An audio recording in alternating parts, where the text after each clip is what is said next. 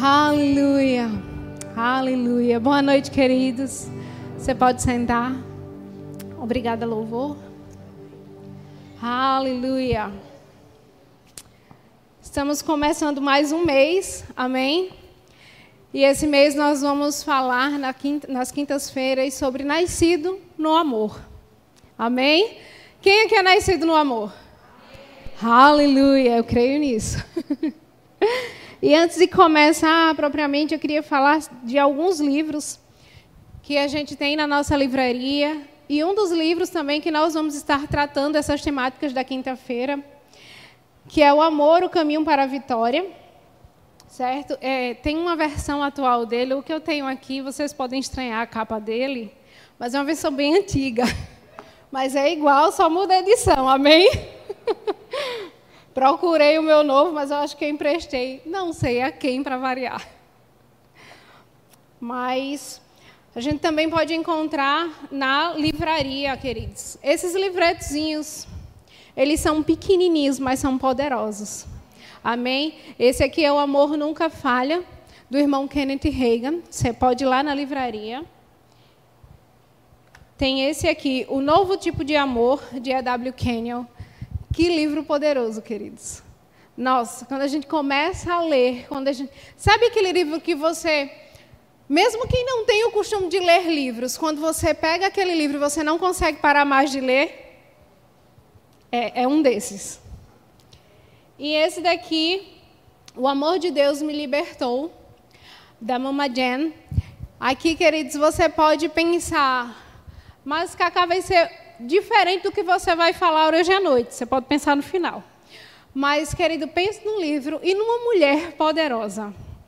Aqui ela conta um pouquinho do testemunho dela, do que ela viveu, desde a adolescência até a sua conversão e até o seu, o seu primeiro casamento e depois o casamento com o apóstolo, a vinda dela para aqui para o Brasil e como o amor de Deus, querido, a libertou de coisas que ela vinha presa, de mentiras de Satanás que dizia para ela que ela não podia, que ela não podia ser amada, que ela não podia ser livre.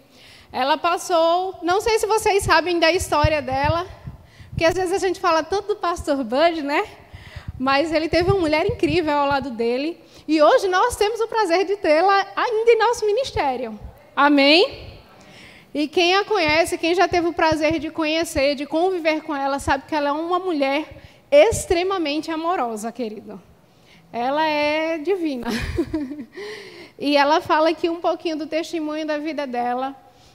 E eu digo mesmo a você assim, incentivo você a estar comprando esse livro. Tanto você, mulher, que já passou por algum tipo de abuso, ela foi abusada sexualmente, ela fala aqui no seu livro, o primeiro casamento dela foi abusivo, né? Fala que ele falava tanto verbalmente como fisicamente mesmo. Ele chegou a agredir ela diversas vezes e até o ponto de expulsá-la de casa, ela retornar à casa dos pais, voltar para a igreja conhecer o pastor Bud e descobrir realmente o verdadeiro amor e o cuidado de Deus através de um homem de Deus. Amém? Então, eu incentivo você a estar lendo esse livro, a comprá-lo, não só para você. E você, homem também que está aqui, você pode adquiri-lo e ler também.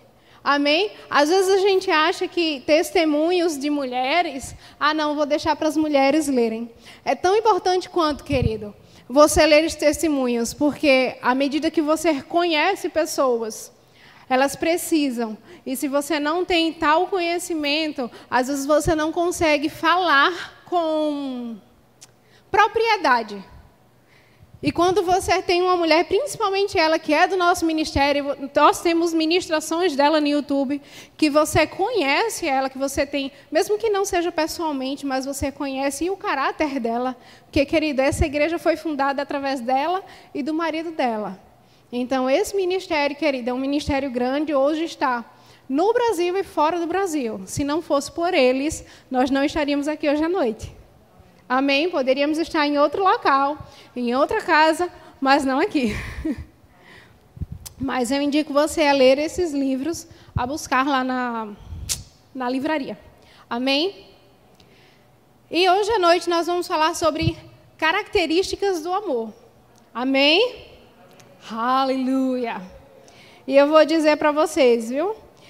Eita, que eu estava conversando até com César e a gente tem sido esticado. Porque são coisas, queridos, que às vezes até nós mesmos que estamos aqui ministrando para vocês, às vezes é, é, como se desse um branco na nossa cabeça em assuntos que nós já lemos, que nós já estudamos, que nós já fomos ensinados. Mas quando nós voltamos a ler, o Senhor parece que ele, é, ele faz assim: primeiro você tem que viver, para depois você ir ao púlpito. Eu não posso falar que isso é incoerente. E ao mesmo tempo que eu quero que vocês entendam que algumas coisas que eu vou ler e que eu vou falar aqui, eu também estou aprendendo. Amém? Aleluia. Gosto da empolgação de vocês. Glória. Lá em 1 Coríntios, querido. A gente não pode deixar de abrir lá, mas antes de abrir em 1 Coríntios 13, eu queria falar um pouquinho sobre 1 Coríntios 12. Lá em 1 Coríntios 12, Paulo vai falar sobre dom, os dons do Espírito, ele vai relatar os dons, ele vai falar da importância da unidade da igreja e a importância desses dons para a edificação da igreja. Amém? E lá no finalzinho do versículo 12, ele diz assim, no 31. Portanto, desejem intensamente os dons mais úteis. Essa versão é NVT. Agora, porém, vou lhes mostrar um estilo de vida que supera os demais. Talvez na sua Bíblia esteja assim: uh, entretanto, busquem com dedicação os melhores dons. Passo agora a mostrar a vocês um caminho ainda mais excelente, ou um caminho sobremodo excelente. Amém? E ele fala no versículo, no, no capítulo 12, ele fala dos dons, fala da unidade, mas no finalzinho ele diz: Vou lhe mostrar um caminho mais excelente. E aí, quando a gente vai para o capítulo 13, ele começa a falar. Só um momento. Do amor. Amém? E agora a gente vai, 1 Coríntios 13.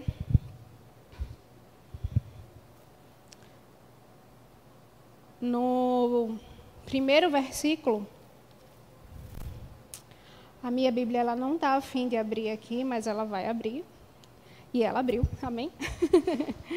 Diz assim: Ainda que eu fale a língua dos homens e dos anjos, se não tiver amor, serei como o sino que ressoa ou como o prato que retine. Ainda que tenha um dom de profecia saiba todos os mistérios e todo o conhecimento e tenha fé capaz de mover montanhas, se não tiver amor, nada serei. Ainda que eu dê aos pobres tudo que possuo e entregue o meu corpo para ser queimado, se não tiver amor, nada disso me valerá. E eu quero que você pare aqui um pouquinho. E quando Paulo ele começa a falar isso, ele, ele explica muito bem nesse livretinho aqui do Rick Renner. Rick Renner é um mestre excelente, querido, e ele detalha mesmo como está escrito no grego e traz para a gente né, a tradução, não posso dizer que é exata, mas quase exata, da palavra. E quando ele fala aqui, ainda que eu falasse a língua dos homens e dos anjos, se não tiver amor, serei como um sino que ressoa, ou como um prato que retine. Ele explica nesse livreto que é, o povo de Coríntios ele era um povo pagão e eles faziam umas, umas festas ou prestava cultos aos deuses de uma forma bastante barulhenta e com metais. E isso chegava a irritar ao povo na cidade. E quando Paulo fala que seria como um, um sino que ressoa, como um prato que retine, ele faz uma ligação com esse tipo de festa. É porque quando a gente vai trazendo a tradução né, para o nosso tempo, na nossa linguagem, modifica um pouco. Mas você já imaginou um sino o tempo todo badalando? Né? Graças a Deus, e me perdoem aos católicos, mas quando a gente tinha aqui a igreja de São Francisco, aqui na vila, nossa, do outro lado da vila eu escutava o sino e eu ficava pensando, meu Deus, para quem mora ali ao lado, né? Eu sei, queridos, que são costumes e nada contra os costumes, nada contra eles fazerem, certo? Mas a gente sabe que incomoda. Sabe aqueles carros de ovo quando passa de manhã na sua rua e lhe acorda quando você quer dormir um pouquinho mais tarde? Ou aquele do gás que ele vem batendo o negocinho no gás, né? Às vezes eu quero dormir um pouquinho mais tarde, num sábado, mas ele passa pontualmente às 8 horas da manhã lá na minha rua. E a minha janela dá para a rua, não tem como eu ficar dormindo. Então imagina algo que está ali, lhe tirando o sossego, aquele incômodo sonoro. E ele fala aqui que se ele não tiver amor, de nada isso vai adiantar. E ele vai parecer como um incômodo sonoro. Muitas vezes nós podemos nos comportar como incômodos sonoros para o nosso irmão do lado. E até mesmo para Deus. A gente vai continuar e você vai entender o que eu estou falando, amém? E aqui no versículo 4, ele diz assim: O amor é paciente, o amor é bondoso, não inveja, não se vangloria e não se orgulha.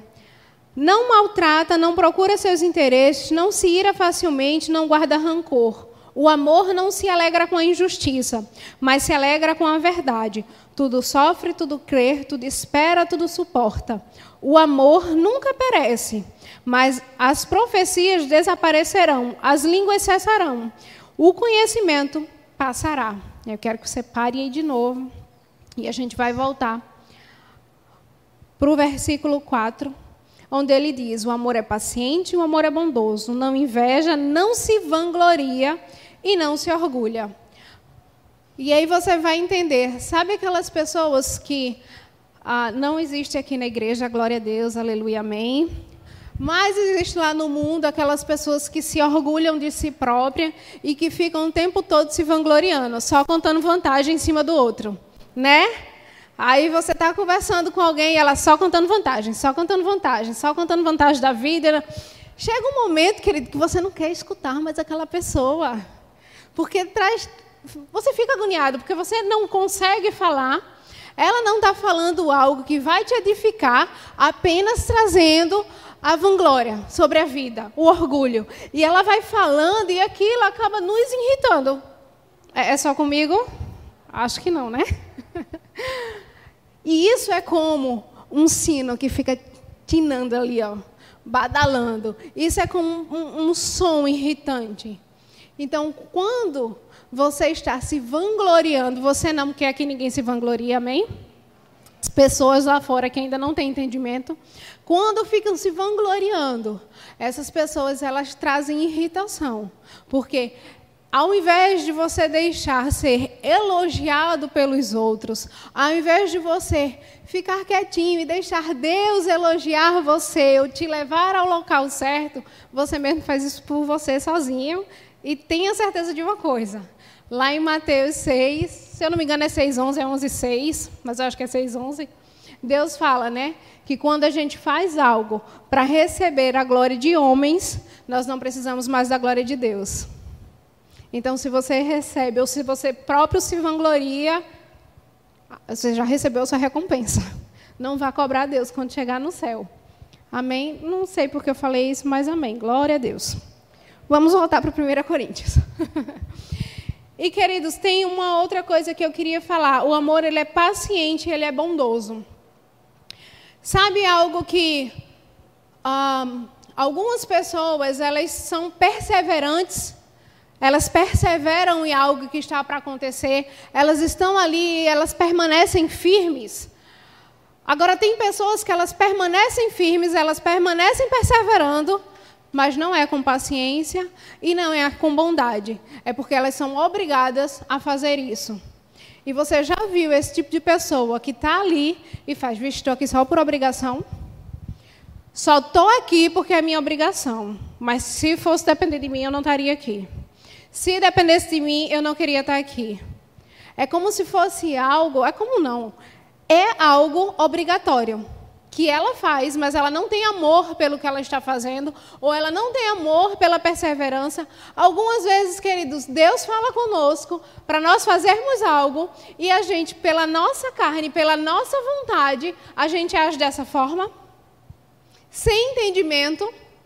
Porque tenha certeza de uma coisa: a partir do momento que Deus te fala algo, a partir do momento que Ele te pede algo, Ele sabe que você é capaz de fazer algo, porque Ele está te capacitando. Há uma graça e há uma unção específica para você trabalhar em cima daquilo que Deus pede. Vocês vão entender melhor o que eu vou falando no decorrer da ministração. Amém? E, queridos, tem pessoas que elas ficam fazendo as coisas por obrigação. E eu vou dar um exemplo mais claro disso. Sei se você já ouviu alguém dizer assim: não suporto fulano. Cicrano não me desce a garganta. Já, eu já disse isso várias vezes, né? Acho que todo mundo já, já disse isso alguma vez. Glória, abri. E, e muitas vezes, querido, a gente fala isso com um ar né, de desprezo, com um tom de desprezo sobre a outra pessoa. Não suporto fulano, olha, só consigo trabalhar com ele porque é o jeito, né? Ou só consigo lidar com cicrano na igreja porque fazer o quê? Ele é do meu departamento, tem que encarar, né? Tem que ir, tem que descer. Mas, querido, isso não é o amor de Deus. E eu fico, uh, uh, eu lendo o livro, esse livro, e tem uma parte que o irmão Kenneth Hagin ele faz uma exclamação, que na hora que eu li eu me fiz uma pergunta. Aí depois eu fui ler de novo e eu disse, opa, tá errado aqui. Não é uma interrogação, é uma exclamação. Mas eu me fiz essa pergunta. E ele diz assim, como Deus, ele fala, né, exclama, como Deus suporta todos nós. E eu me perguntei, como é que Deus suporta todos nós? Porque às vezes o irmãozinho do lado, só porque ele fez uma carinha que não te agradou, você já diz que não suporta ele. Só porque o irmão pisou no pé de irmã Cessa, que eu não tenho nada a ver, ele pisou no pé de Cessa, toma, toma as dores de Cessa. Não gosto de fulano porque fulano pisou no pé de Cessa. Olha, ele não me desce. Não fez nada comigo, fez com ela. Ela até já liberou perdão e eu tô lá. Não, fulano não. Pelo amor de Deus. É, pelo amor de Deus mesmo, viu? Aí Deus faz assim. Ele acho que ele fica, acho que nosso pai fica do céu olhando e diz: "Não, não, filhinho, não. É, você tem que suportar, é em amor, é no meu amor, não é no seu não." Amém? Às vezes a gente quer ter um entendimento, ou quer amar com o nosso entendimento, mas querido, esquece. Nós não entendemos. Nós não podemos compreender. Apenas nós precisamos sentir e agir conforme Ele nos ensina. Amém? E Deus, Ele suporta todos nós. Quantas vezes. Não, não precisa responder, amém? Pergunta retórica. Quantas vezes você não já errou? Quantas vezes você já não pisou no calo de alguém? Querendo ou não querendo? Sim, porque às vezes a gente pisa querendo mesmo, viu? Ou só fui eu que fiz isso algum dia? Amém. E muitas vezes, querido, a gente não quer perdoar o nosso irmão, mas a gente quer ser perdoado. Deus, ele nos perdoa. Ele está ali acreditando em nós. Muitas vezes você pode pensar: meu Deus, como foi que eu cheguei aqui? Que não era nem para eu estar aqui. Cometi um erro, mas Deus continua me amando e acreditando em mim e colocando pessoas ao meu redor para me incentivar, para incentivar o meu ministério, para fazer com que eu cresça. Queridos, nós precisamos ser pacientes e bondosos. Nós precisamos suportar o nosso irmão em amor. Sabe por quê? Deus nunca vai pedir algo que a gente não consiga fazer. Tudo que ele fala na palavra dele é porque nós conseguimos fazer. Porque ele enviou Jesus como o nosso exemplo maior. E se Jesus conseguiu fazer, querido, aqui na terra, nós também fazemos. Já imaginou você lidando com Pedro, com João, com Tiago, com Judas? Já se imaginou você lidando com Judas o tempo inteiro? Ensinando a ele, acreditando nele, confiando as finanças a ele? Já imaginou? Você confiando em Judas, Jesus confiou. Jesus chamou ele para perto. Jesus ensinou a ele igualmente como ensinou a João. Jesus ensinou a ele igualmente como ensinou a Pedro e todos os outros discípulos. Sem exceção. Ele errou? Errou. Mas por escolha de quem? Opção de quem? De Jesus? Jesus incentivou o erro? Não. Escolha dele. Tem pessoas, queridos, que elas vão errar, mas não precisa a gente empurrar ela para o erro. Amém? Glória. Creio que vocês estão entendendo. Amém? Aleluia. No versículo 5, não maltrata, não procura seus interesses, não se ira facilmente, não guarda rancor. Muitas vezes a gente tem aquela também aquela história, né? Ah, mas eu tenho direito. Ah, mas é direito meu, eu vou atrás. Fulano está pensando o quê? Que ele vai ficar falando comigo assim porque ele quer? Eu tenho direito de ser tratado bem. Eu tenho direito de ser falar, é, das pessoas falarem comigo direito, né? O dedo, né? Eu gosto de botar o dedo aqui. E, e querido, você tem direito. Você tem direito a muitas coisas. Mas a gente não precisa colocar o nosso direito na frente do outro. Eu gosto muito de escutar ah, conversas, podcasts, é, diálogos entre pessoas, entre empresários. E um dia desse eu estava escutando e eu achei muito interessante o exemplo que um grande empresário brasileiro ele deu. O entrevistador perguntou: Ah, você é um bom negociador? Ele disse: Sou. Ele disse: Sou.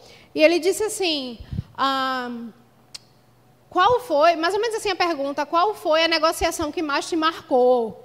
Né? Achando que ele ia falar de alguma vantagem que esse empresário ia falar. E ele disse assim: Tem uma muito interessante, nisso, nisso, no meio da minha carreira. E ele disse assim: eu estava precisando fazer publicidade, é, imprimir as publicidades, o marketing da minha empresa, e eu chamei uma empresa e fui conversar com o dono da empresa. E a gente em negociação, preço vai, preço vem, eu disse um, ele disse outro, eu digo um, e eu tentando baixar o mínimo. Claro, cada um vai querer colocar o seu preço. Ele, por ser um, um grande empresário, o, o rapaz com quem ele estava negociando, ele disse, olha, posso fazer por tanto. Ele, não, vamos baixar, vamos baixar, vamos tanto, tanto. Ele disse que teve uma hora que parou de insistir, porque o rapaz disse, tá bom, vamos deixar pelo seu preço, eu vou fazer. E ele, um detalhe que ele disse foi, quando o rapaz entrou na empresa dele, entrou feliz, entrou alegre, porque ele disse, né, depois ele conversando, ele explicou, vou fechar um bom negócio. Quando terminou a negociação, ele ficou triste. E esse grande empresário percebeu. Fecharam um contrato. Quando ele estava saindo da sala, ele disse: Olha, posso te fazer uma pergunta? Ele disse: Pode. Se eu percebi que seu semblante caiu depois da nossa negociação, aconteceu algo? Aí ele disse: Aconteceu. Esse preço que o senhor vai me pagar, eu não vou ter lucro nenhum. Vai ser só para cobrir os custos da empresa. E olhe lá. Mas como eu estou precisando eu aceitei. Ele, esse empresário, na mesma hora, ele disse que aquilo foi. Tocou no coração dele. E ele disse: Eu não estou aqui para fazer isso com ninguém. E ele disse: Vamos voltar. Nós vamos colocar o preço que você quer. Tem que ser um preço justo para mim e um preço justo para você. Eu não quero que você deixe de lucrar. E eles voltaram para a sala, rasgou o contrato antigo, refizeram o contrato. E eu fiquei pensando, meu Deus, Alguém que não tem o Senhor no coração porque ele não é cristão, ele não crê em Cristo, teve essa atitude de colocar o seu interesse, submeter o seu interesse, né, e entender a necessidade do outro. Porque muitas vezes, querido, vou ser bem sincera, eu e você, a gente já fez uma, algumas negociações desse tipo, que só eu ou só você levou vantagem. E quando eu escutei essa entrevista, eu disse: nossa, alguém que não tem Cristo no coração, que não sabe e que não vive o amor de Deus, teve a maturidade de entender o outro e refazer um contrato para que o outro pudesse ter lucro também.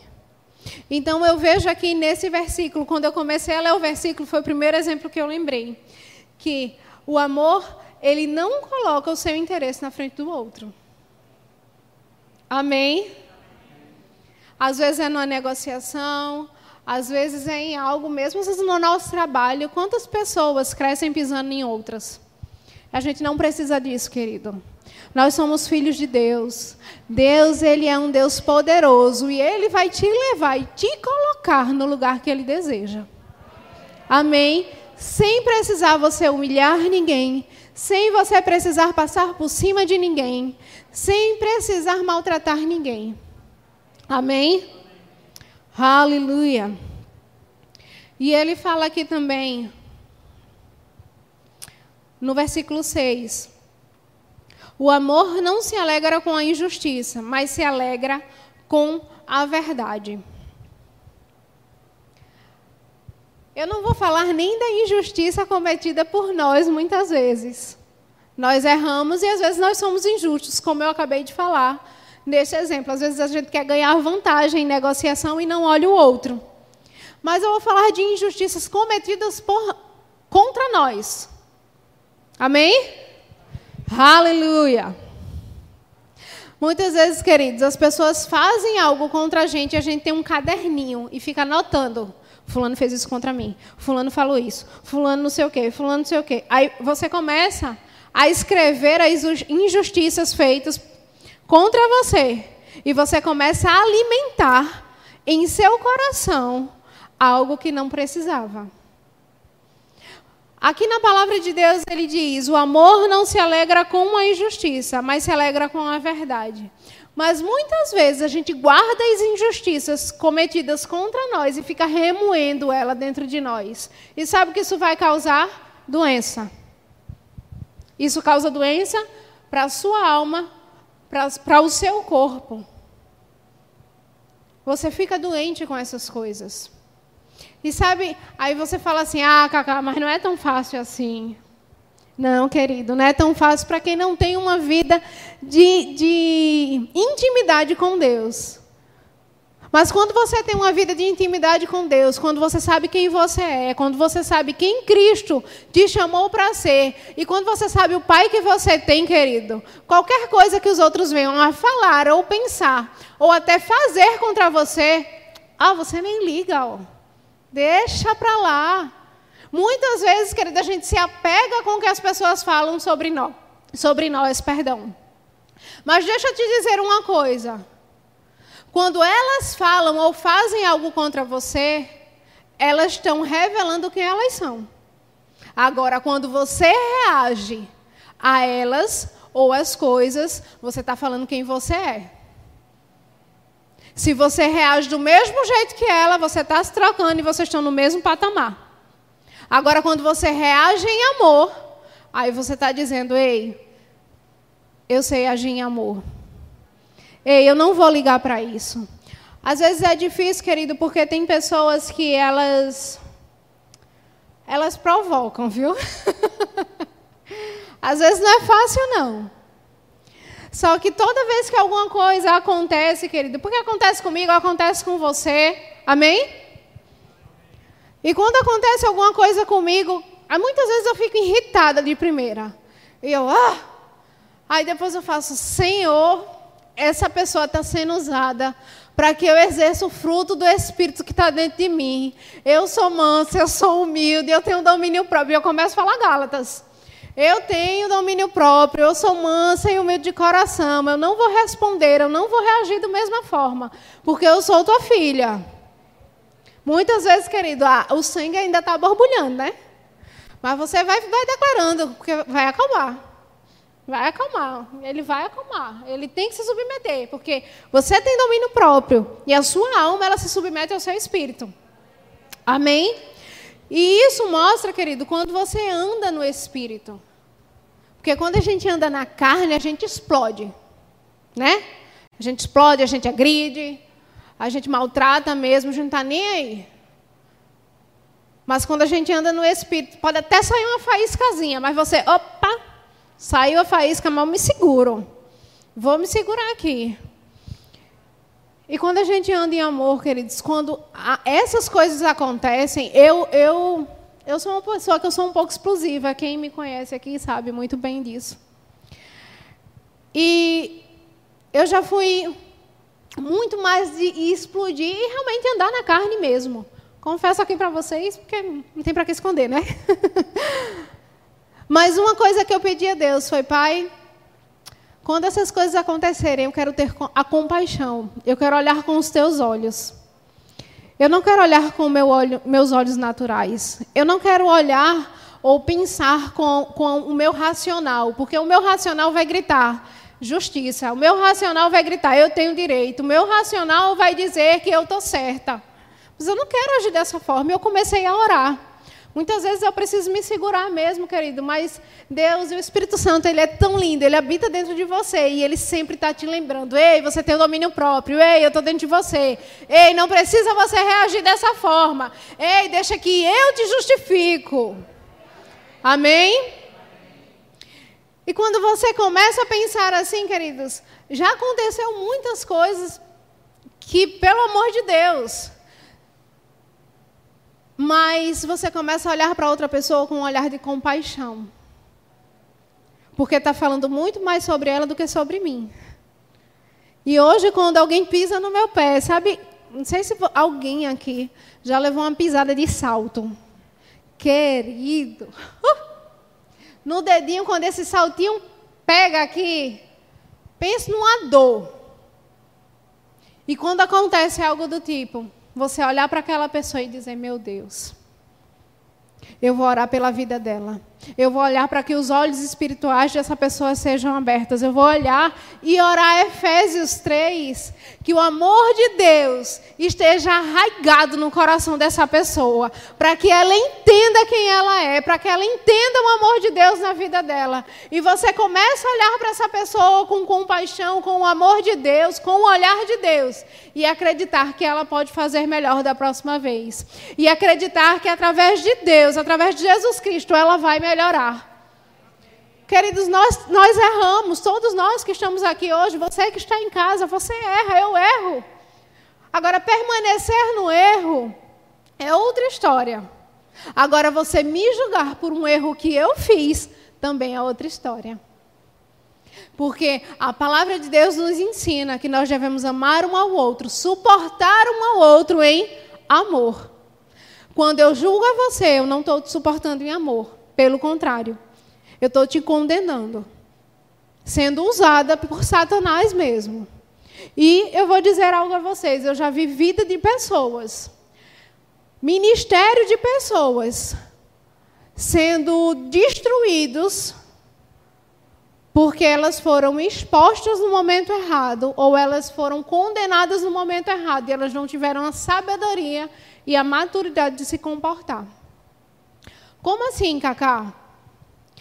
Vou dar um exemplo. Alguém errou e eu vi o erro daquela pessoa.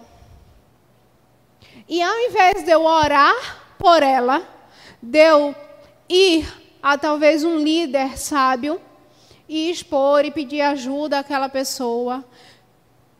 E realmente, às vezes, queridos, a gente nem precisa ir no líder dizer que fulano fez A ou B.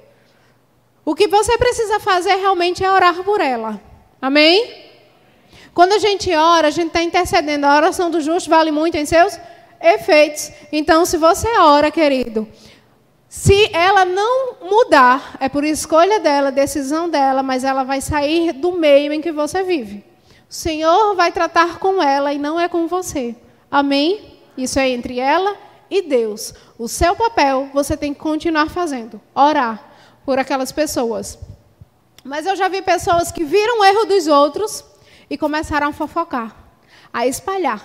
Vice fulano fez isso, vice crano, ó, fez isso, vice, pelo amor de Deus. Ó, fulano.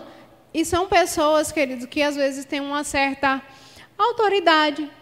São pessoas que têm uma certa influência sobre a vida de outras pessoas. E que só precisava que uma pessoa chegasse para ele e fizesse assim: olha, eu vi que você errou. Você está precisando de ajuda? Estou aqui, conta comigo. Vamos orar. Vamos procurar ajuda de alguém que tenha maturidade maior do que nós. Você errou, mas eu não vou te condenar. Isso é entre você e o Senhor.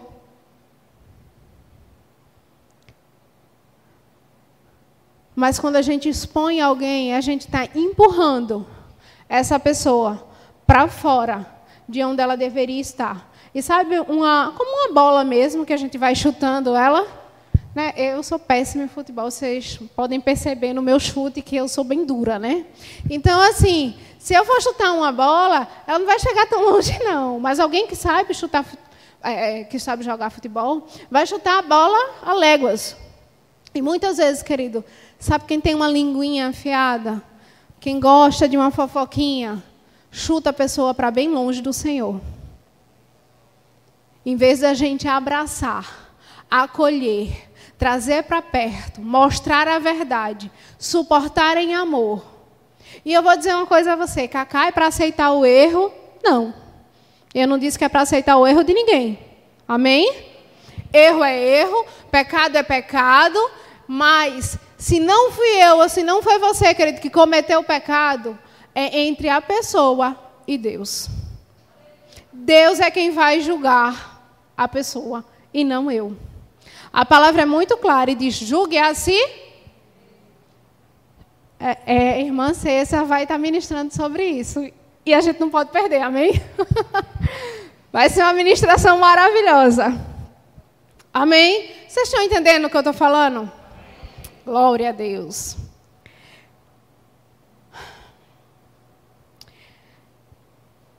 E querido, é, é tão interessante isso que eu falei, né, a respeito de você julgar o outro, você mexer com o outro, que Deus, Deus é lindo. Deus ele é teu pai. E ninguém mexe com o filho de Deus. Se alguém fez alguma injustiça contra você, ele é quem vai se responsabilizar. Quem é pai e mãe aqui? Levanta a mão. É, tem uma boa quantidade de gente aqui. Alguém mexe com o filho de vocês? Não é? Né? Só se for criança da mesma idade. Pode até ter aquelas briguinhas, mas mesmo assim, eu tenho certeza que mesmo sendo coleguinha do seu filho da mesma idade, você fica com raiva? Você toma as dores dele, quanto mais Deus. Fica tranquilo. Não toma dor de ninguém e não fica, pai, pisando no meu pé, tá vendo? Bota a pessoa de castigo. É, tem gente que é assim, viu? Olha, pisou no meu pé, Deus vai te castigar, vice? Deus vai castigar fulano. Ei, querido, deixa dessa história, isso é feio. Você está se comportando como um pirralho. Com permissão da palavra aqui. Seja maduro. Deus, fulano fez isso contra mim. Abre os olhos espirituais dele. Mostra a ele que ele não precisa fazer isso. Leva pessoas maduras para tratar com ele. Eu quero ver o crescimento do meu irmão. Querido, a partir do momento que eu e você nós desejarmos andar em unidade, ver o crescimento um do outro, nós vamos desfrutar de tempos ainda maiores e melhores. Porque o seu crescimento, querido, ele é o meu crescimento. E o meu crescimento, ele é o seu crescimento. Nós somos um corpo, não tem como um pé crescer mais do que a perna e o corpo ser saudável. Não tem. Nós temos que crescer em unidade, falando a mesma coisa, tendo o mesmo foco, na mesma visão, crescendo unidos. É isso que Paulo fala em 1 Coríntios 12, antes de falar do amor. E ele depois explica: é no amor que vocês vão desfrutar dessa unidade. Amém? Aleluia.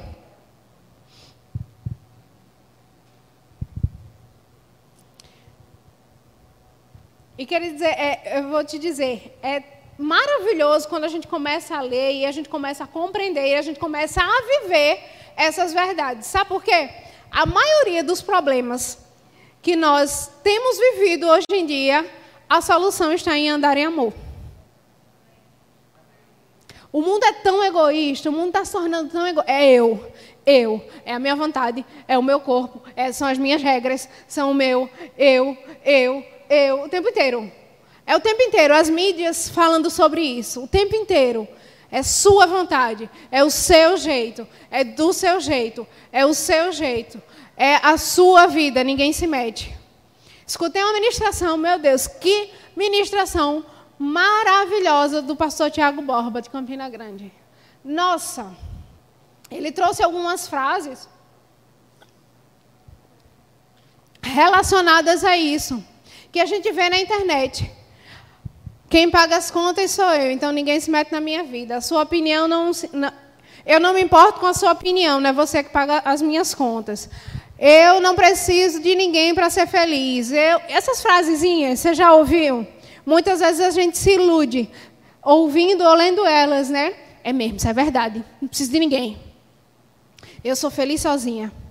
Eu não preciso de, de opinião de ninguém, porque ninguém paga minhas contas. Ou, oh, o Senhor diz: vamos andar em unidade? Precisamos um dos outros? Precisamos andar em amor, unidos, um com os outros? O mundo ele, tá, ele é egoísta e ele está fazendo com que nós vejamos de forma diferente. Mas a partir do momento que a gente começa a ler a palavra, a partir do momento que a gente começa a ler essas verdades de como andar em amor, de unidade, de corpo de Cristo, nós vemos que o mundo está pegando algo contrário à Bíblia. Amém? Aleluia. Eu vou dar um exemplo que tem aqui no livro, O, o Amor, o Caminho para a Vitória. Tinha um casal de pastores e a mulher desse casal ligou para a esposa do irmão Kenneth Reagan, Areta, e disse assim: Olha, vou me separar. Eu não aguento mais esse homem. E a irmã começou a conversar com ela e ela disse: Olha, ele está super ignorante, ele me maltrata, é uma união. Ah, que me fugiu o nome agora, mas vai voltar daqui a pouco. Abusiva, obrigada, irmã César. E eu estou sofrendo com isso. E aí ela foi conversar com o irmão Kenneth Reagan, né? E ele disse: Olha, Oreta, tenta trazer esse casal para conversar conosco.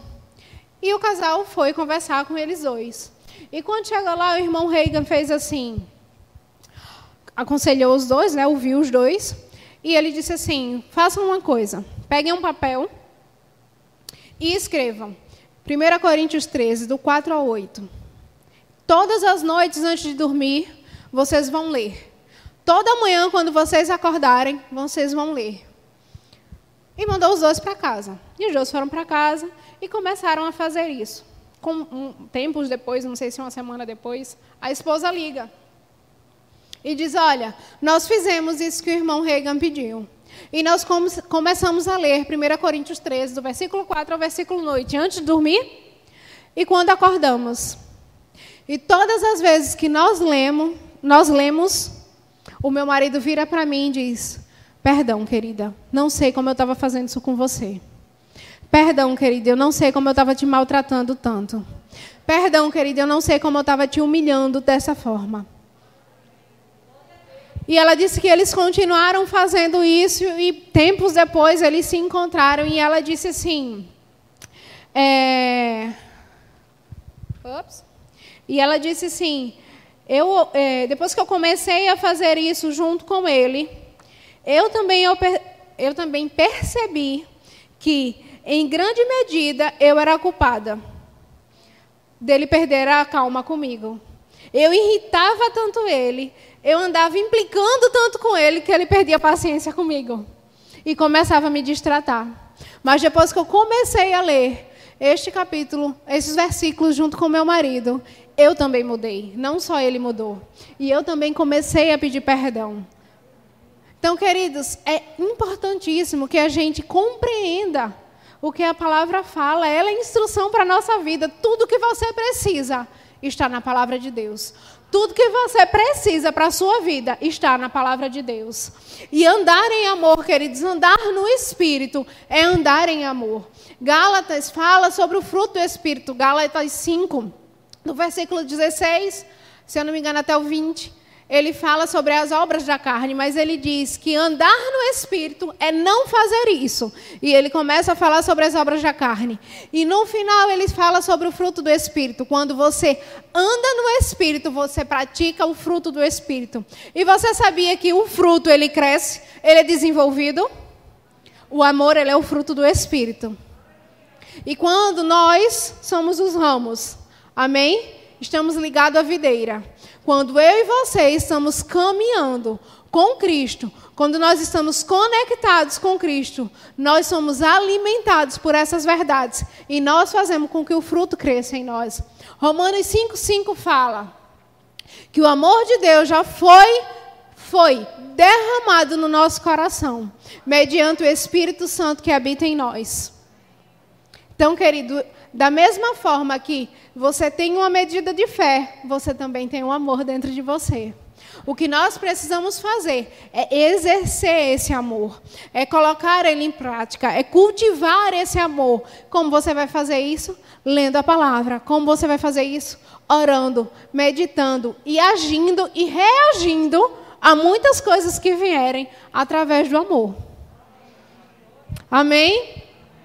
No Nesse livro aqui tem algo interessante que eu vou ler, eu achei interessante para a gente ler, e diz assim: Nós crentes temos uma história de amor, temos uma origem familiar de amor.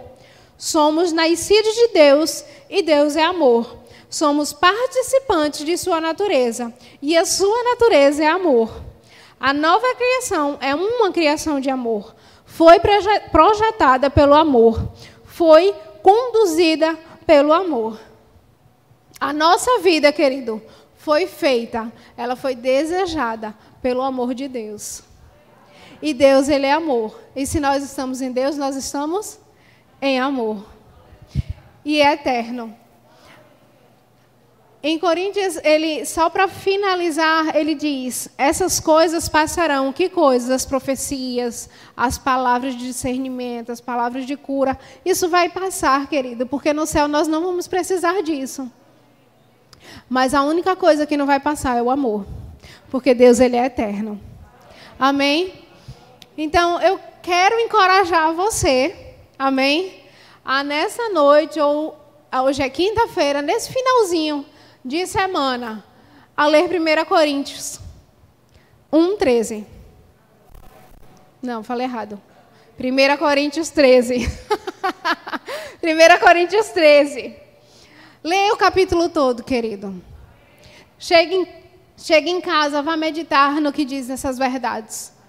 E eu vou dizer outra coisa: quando você estiver bem irritado com alguma coisa ou com alguém, lembra desse capítulo. Lembra que você tem um fruto do Espírito dentro de você. Que você tem um amor de Deus que já foi derramado no seu coração. Vamos colocar ele em prática. Vamos olhar para os nossos irmãos com olho de compaixão. Amém? E se você que está aqui essa noite, ou você que está nos assistindo, se você ainda não é filho de Deus ou não confessou a Jesus como Senhor e Salvador da sua vida, e que não vive essa verdade, e que não vive esse amor dentro de você, e você quer aceitar Jesus, você quem está aqui pode vir aqui à frente. E você que está nos assistindo, você pode falar com o pessoal, eles estão no chat e vão entrar em contato com você. Aleluia. Creio que todos são filhos de Deus, nascidos de novo. Amém? Aleluia. Mas mesmo assim, querido, se você tiver a vontade de declarar e de confessar o Senhor e tiver vergonha, você pode nos procurar no final do culto.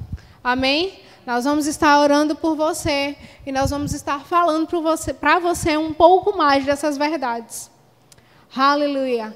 Acredito que vocês tenham aprendido algo nessa noite. Amém? Espero que também possamos colocar em prática.